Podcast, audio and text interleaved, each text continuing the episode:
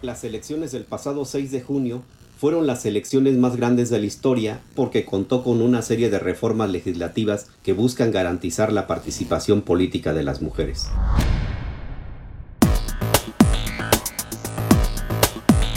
Espacio Mujeres Morena presenta un podcast que busca generar conciencia y reflexión en pro de la igualdad de género y empoderamiento de todas las mujeres. Episodio 12. Tipificación de la violencia política contra las mujeres en razón de género. Yo soy Angélica García y te doy la más cordial bienvenida. Hola, ¿qué tal? ¿Cómo están? Estoy feliz de estar hoy con todas ustedes en este espacio. Y bueno, antes de empezar, las invito a que vayan por un café, se pongan cómodas, porque hoy vamos a platicar de un tema que está muy relacionado con el pasado proceso electoral y con una problemática que hemos visto durante décadas, pero ahora es más visible con el empoderamiento de la mujer. Estamos hablando de la violencia política contra las mujeres en razón de género. Y bueno, para arrancar con este programa, déjenme les cuento que he invitado a una persona que ha colaborado con nosotros como tallerista desde los inicios en la Escuela de Formación Política para Mujeres Morenas. Estoy hablando de nuestro queridísimo Tolentino Sorano Reyes. Tolentino, bienvenido. Qué gusto que estés aquí nuevamente con nosotros. Y bueno, platícame un poco de qué vamos a hablar en esta ocasión. Hola Angélica, es un gusto saludarte y también saludo con gusto a las personas que nos escuchan. En esta ocasión hablaremos de las reformas al artículo 20 bis de la Ley General en materia de delitos electorales, que forman parte de las reformas de abril del 2020. En este artículo se tipifica un conjunto de conductas que pueden constituir delitos de violencia política contra las mujeres en razón de género.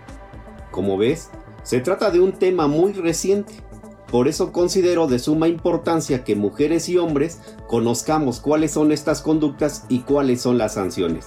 De esta temática precisamente platicaremos el día de hoy. Pues está buenísimo, sería un tema que nos ayudaría a identificar y analizar un poco lo que sucedió el pasado proceso electoral. Realmente fue un verdadero campo de batalla, tanto a pie de calle como en los medios de comunicación y en las redes sociales.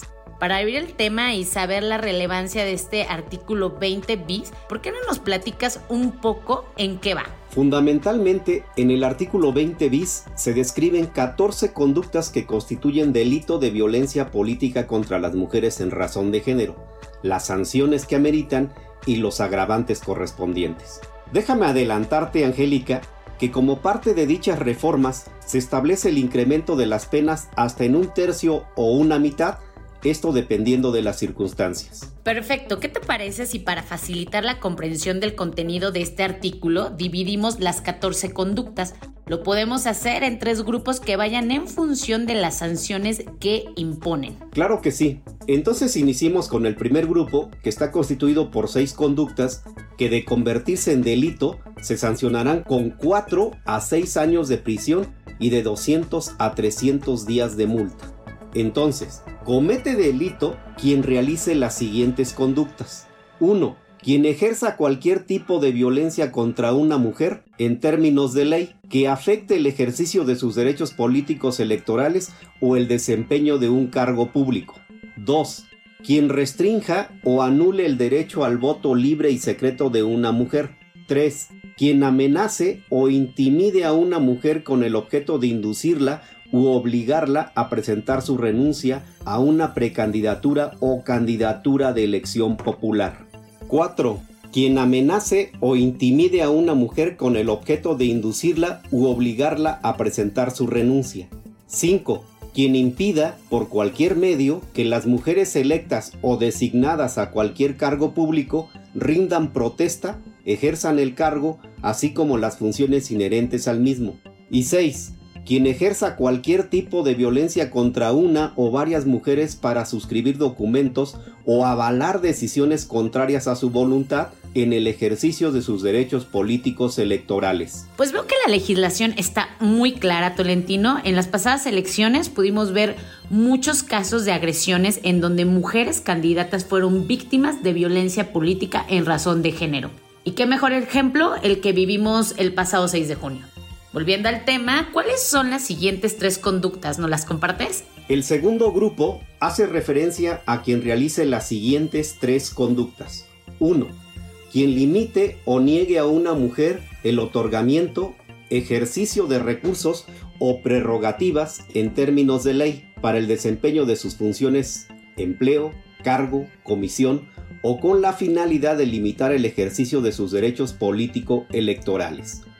2 quien publique o divulgue imágenes, mensajes o información privada de una mujer que no tenga relación con su vida pública, utilizando estereotipos de género que limiten o menoscaben el ejercicio de sus derechos político-electorales.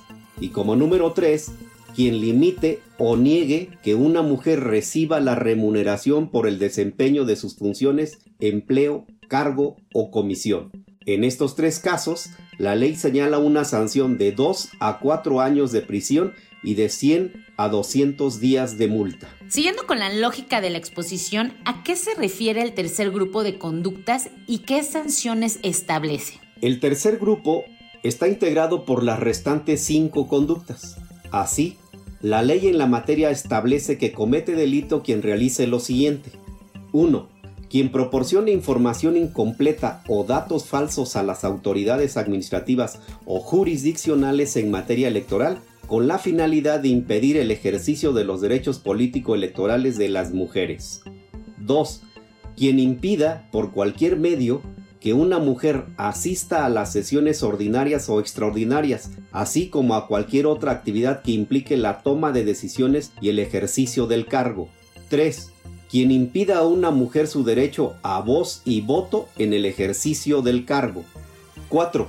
Quien discrimine a una mujer embarazada con la finalidad de evitar el ejercicio de sus derechos político-electorales, impedir o restringir su reincorporación al cargo tras hacer uso de la licencia de maternidad o de cualquier otra contemplada en la normatividad. Y 5 quien realice o distribuya propaganda político-electoral que degrade o denigre a una mujer basándose en estereotipos de género con el objeto de menoscabar su imagen pública o limitar sus derechos político-electorales. Quienes incurran en estas conductas se harán acreedores a una sanción de 1 a 2 años de prisión y de 50 a 100 días de multa. Ahora que ya sabemos cuáles son estas 14 conductas, ¿podrías mencionarnos cuáles son las agravantes a las sanciones que nos acabas de mencionar? Ok, Angélica, veamos las agravantes. Las sanciones a las 14 conductas citadas anteriormente se incrementan en un tercio cuando son realizadas por servidora o servidor público, por persona funcionaria electoral, por funcionaria partidista por aspirante o candidata independiente, por precandidata o por candidata. Y en el caso de que dichas conductas se realicen contra una mujer perteneciente a un pueblo o comunidad indígena, las sanciones de las 14 conductas se incrementarán en una mitad. Sin duda, lo importante es que las denuncias y quejas interpuestas por las mujeres candidatas del pasado proceso electoral se sigan y realmente existan sanciones para los y las responsables de estas agresiones. Tolentino, hemos llegado al final de este episodio. Pero ya sabes, antes de que te vayas, ¿qué nos puedes dejar como reflexión sobre el tema de hoy? Bueno, para cerrar mi participación, diría que las elecciones del pasado 6 de junio fueron las elecciones más grandes de la historia en términos del número de cargos disputados y también porque contó con una serie de reformas legislativas que buscan garantizar la participación política de las mujeres. Me gustaría recordar de manera muy breve cuáles fueron estas reformas. En primer lugar, Angélica, está la reforma constitucional aprobada en junio del 2019 para garantizar el principio de paridad de género, asegurando que la mitad de los cargos de decisión sean para las mujeres en los tres niveles de gobierno, así como en los organismos autónomos y en las candidaturas de los partidos políticos a cargos de elección popular. Y ahora, conforme se vayan publicando los resultados de, de, las elecciones, podremos saber si efectivamente se cumplió con el principio de paridad de género. Ya veremos si esto se cumple. En segundo lugar, como recordarán, la reforma de abril de 2020 creó un marco normativo para atender, prevenir, sancionar, erradicar y reparar la violencia política contra las mujeres en razón de género. Incluso establece responsables, sanciones, obligaciones y un tipo de violencia política. Entre estas reformas se encuentran precisamente las que se hicieron al artículo 20 bis de la Ley General de Delitos Electorales, que son las que comentamos el día de hoy. Sobre esta reforma, hasta el pasado 18 de mayo del 2021, se habían presentado un total de 108 quejas interpuestas en materia de violencia política contra las mujeres en razón de género. El INE determinó en 73 de ellas incompetencia, turnándolas a la autoridad competente. Por otro lado, a finales del mes de mayo, en el Registro Nacional de Personas Sancionadas en materia de violencia política contra las mujeres en razón de género, se contaba con 55 personas sancionadas. Les recomiendo consultar la página de internet del registro porque seguramente al día que escuchen este podcast las cifras habrán cambiado. Finalmente, me gustaría enfatizar que como dimos cuenta en estos registros, aún queda mucho por hacer para lograr la igualdad sustantiva entre hombres y mujeres, y con ello elecciones igualitarias, equitativas y libres de violencia. Bien, Angélica, muchas gracias por la invitación y como siempre fue un gusto platicar contigo y con tu audiencia. Muchas gracias a ti, Tolentino. Ciertamente queda mucho por hacer en este aspecto. Y bueno, con estas palabras cerramos esta emisión. Gracias a todas por escucharnos, cuídense mucho y no se olviden que todas las semanas tenemos una cita. Yo soy como siempre Angélica García, te mando un beso muy grande y hasta pronto. Este contenido fue presentado por la Escuela Itinerante de Formación Política para Mujeres, Morena, Ciudad de México. Gracias por escucharnos.